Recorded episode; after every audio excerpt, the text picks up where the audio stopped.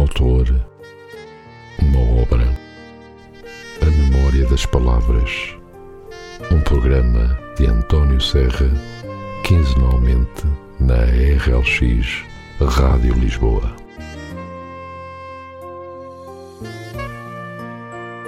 Então, muito bom dia e sejam muito bem-vindos a mais um programa, A Memória das Palavras. Hoje é segunda-feira, é o primeiro dia de mais uma semana e custa sempre mais um bocadinho levantar-nos da cama, certo?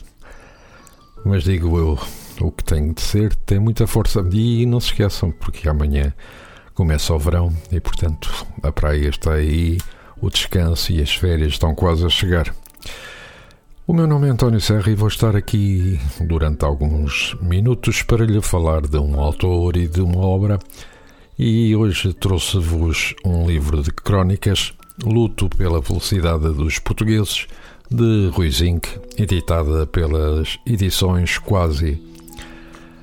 Rui Zinck, escritor, professor universitário e responsável por vários trabalhos de investigação sobre banda desenhada, caricatura e ilustração, Rui Barreira Zinck nasceu em Lisboa a 16 de junho de 1961 Enquanto estudante universitário, esteve envolvido na polémica Pornex, exposição sobre pornografia, organizada conjuntamente com Miguel Valde Almeida e Cristina Santinho, na Universidade Nova de Lisboa, nos anos 80. Licenciou-se em Estudos Portugueses pela Faculdade de Ciências Sociais e Humanas da Universidade Nova de Lisboa onde defendeu teses de mestrado e doutoramento, sendo aí professor de literatura portuguesa. Antes esteve nos Estados Unidos em 1990, onde foi leitor da língua portuguesa na Universidade de Michigan. Além de escritor e professor na nova Faculdade de Ciências Sociais e Humanas, é membro fundador dos Felizes da Fé e da Associação de Cidadãos Automobilizado autor de uma obra diversificada, do romance à banda desenhada, passando pelo ensaio ou literatura infantil, publicou títulos como Hotel Lusitânia em 86, Apocalipse Now em 96, O Suplente em 2000, O Aníbal Leitor em 2011, O Manual do Bom Fascista em 2019 e O Avô Tem uma Borracha na Cabeça em 2020.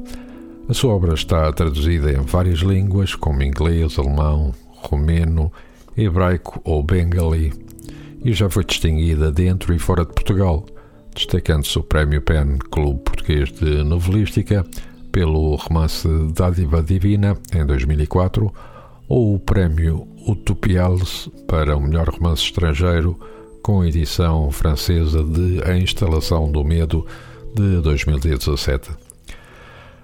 Em relação à sinopse do livro Luto pela Felicidade dos Portugueses, irónico, já se sabe, e verdadeiro, também já se sabe, entre jogos dos afetos e desafetos, da conjugalidade normal e da loucura mansa deste povo à beira-mar pasmado, Ruizinho que luta seriamente contra a morte da capacidade de nos pensarmos e rirmos de nós próprios e da nossa vidinha Eis um livro que recolhe textos curtos, dos mais emblemáticos que tem escrito, e sempre, sempre ao lado do povo.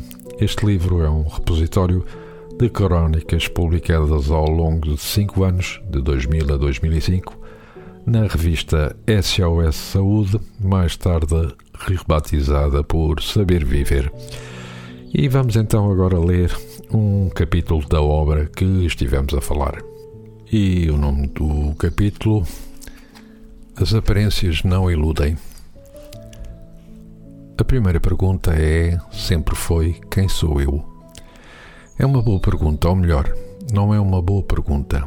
Dito de outro modo, é uma pergunta sem interesse nenhum, mas que, por qualquer razão, nos interessa. Sócrates, o filósofo grego, dizia: Só sei que nada sei com isto queria ele dizer que todo o conhecimento parte da consciência da sua ausência. Está bem, Melga. Ao saber nada sei, já sei alguma coisa. Até aí também eu chego.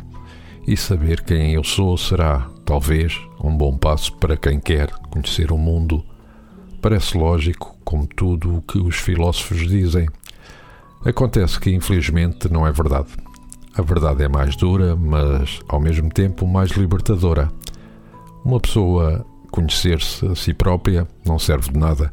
Antes, pelo contrário, benditas as pessoas que se desconhecem a si próprias, porque delas será o reino de Deus e quase de certeza também o da terra. É triste, mas c'est ça. O conhecimento de si próprio é para os tolos. A segunda pergunta, a segunda pergunta é sempre foi: quem és tu? Não é todo uma má pergunta, embora seja uma péssima pergunta. Mas a culpa não é dela nem sequer de quem a coloca. Faz parte da natureza humana. É a resposta é sempre, lamento dizê-lo, invariavelmente uma desmedida mentira, mesmo quando quem responde acredita estar a dizer a pura verdade. Eu sou cicrano, eu sou beltrano. Pois, como pode alguém que não se conhece, um eu ignorante de si, dizer a outrem de que terra é feito? Por exemplo, serve de alguma coisa alguém dizer sou o Paulo, quando esse nome foi decisão não dele, mas dos pais? Ou dizer sou estudante, quando daí a algum tempo será outra coisa? Ou moro acolhi, ou amo-te, ou sou tímido, sou feliz, sou louro, sou jovem. Não, ninguém é aquilo que diz que é.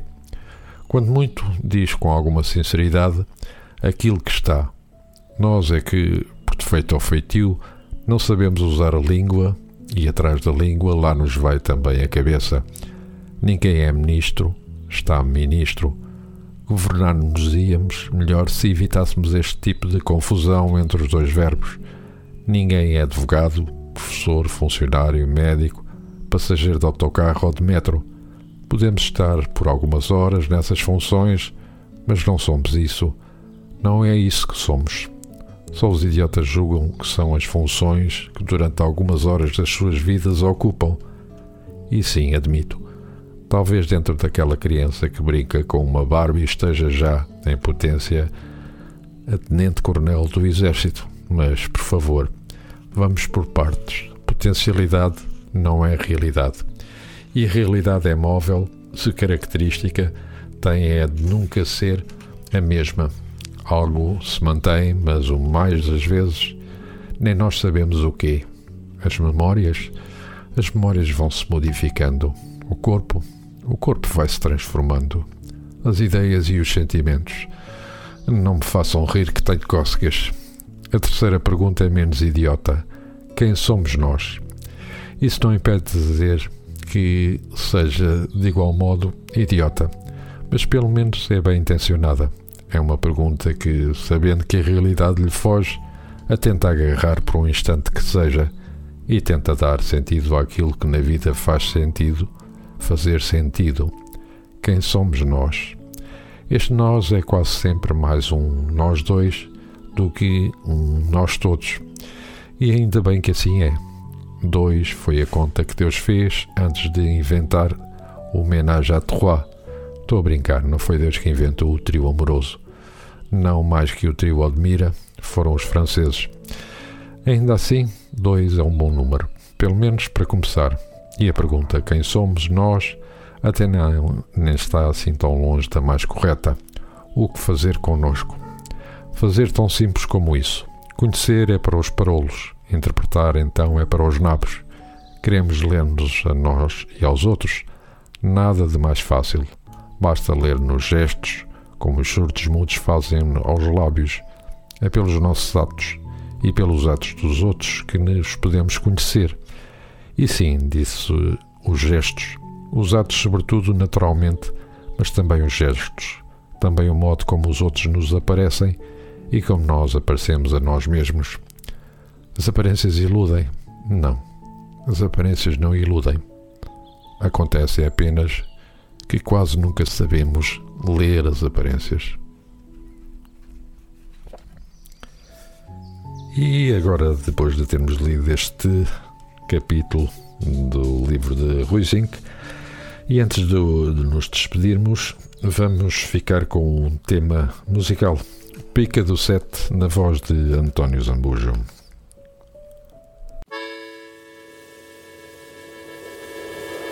De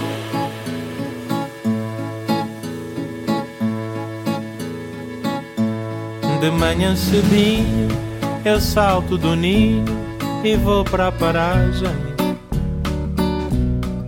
de bandolete à espera do sete, mas não pela viagem. Eu bem que não queria, mas um certo dia a viu passar. E o meu peito cético, por um picado elétrico, voltou a sonhar. A cada repique que soa do clique daquele alicate. No modo frenético, peito cético toca rebate.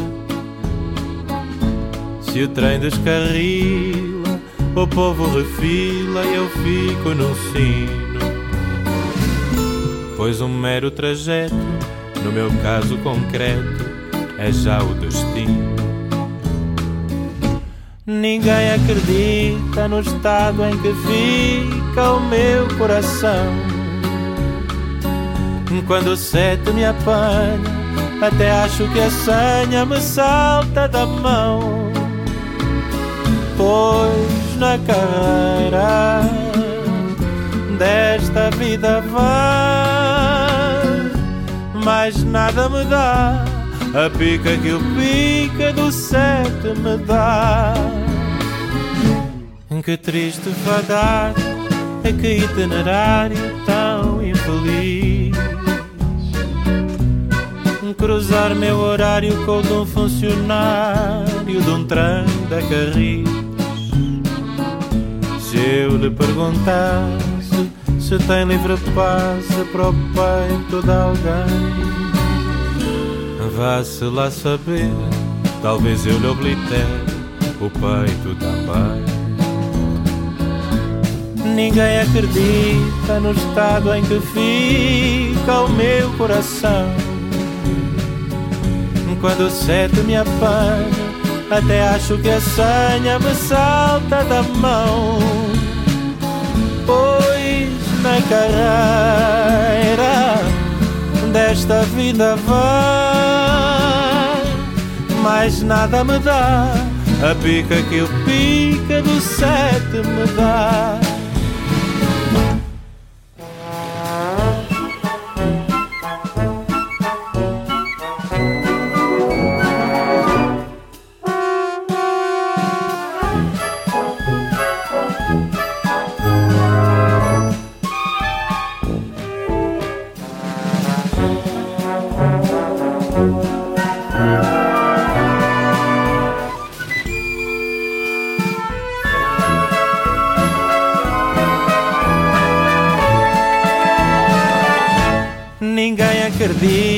No estado em que fica o meu coração.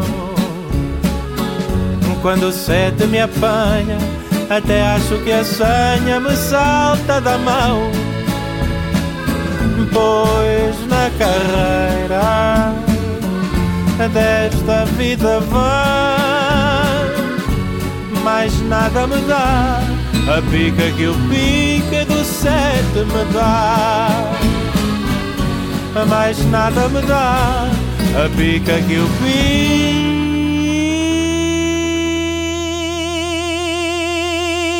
pica do sete me dá.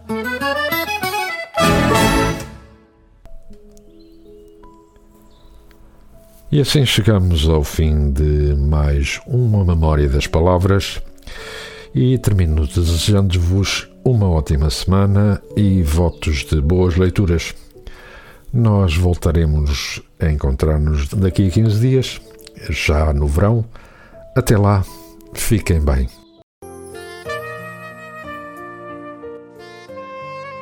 Um autor, uma obra, a memória das palavras, um programa de António Serra, quinzenalmente na RLX Rádio Lisboa.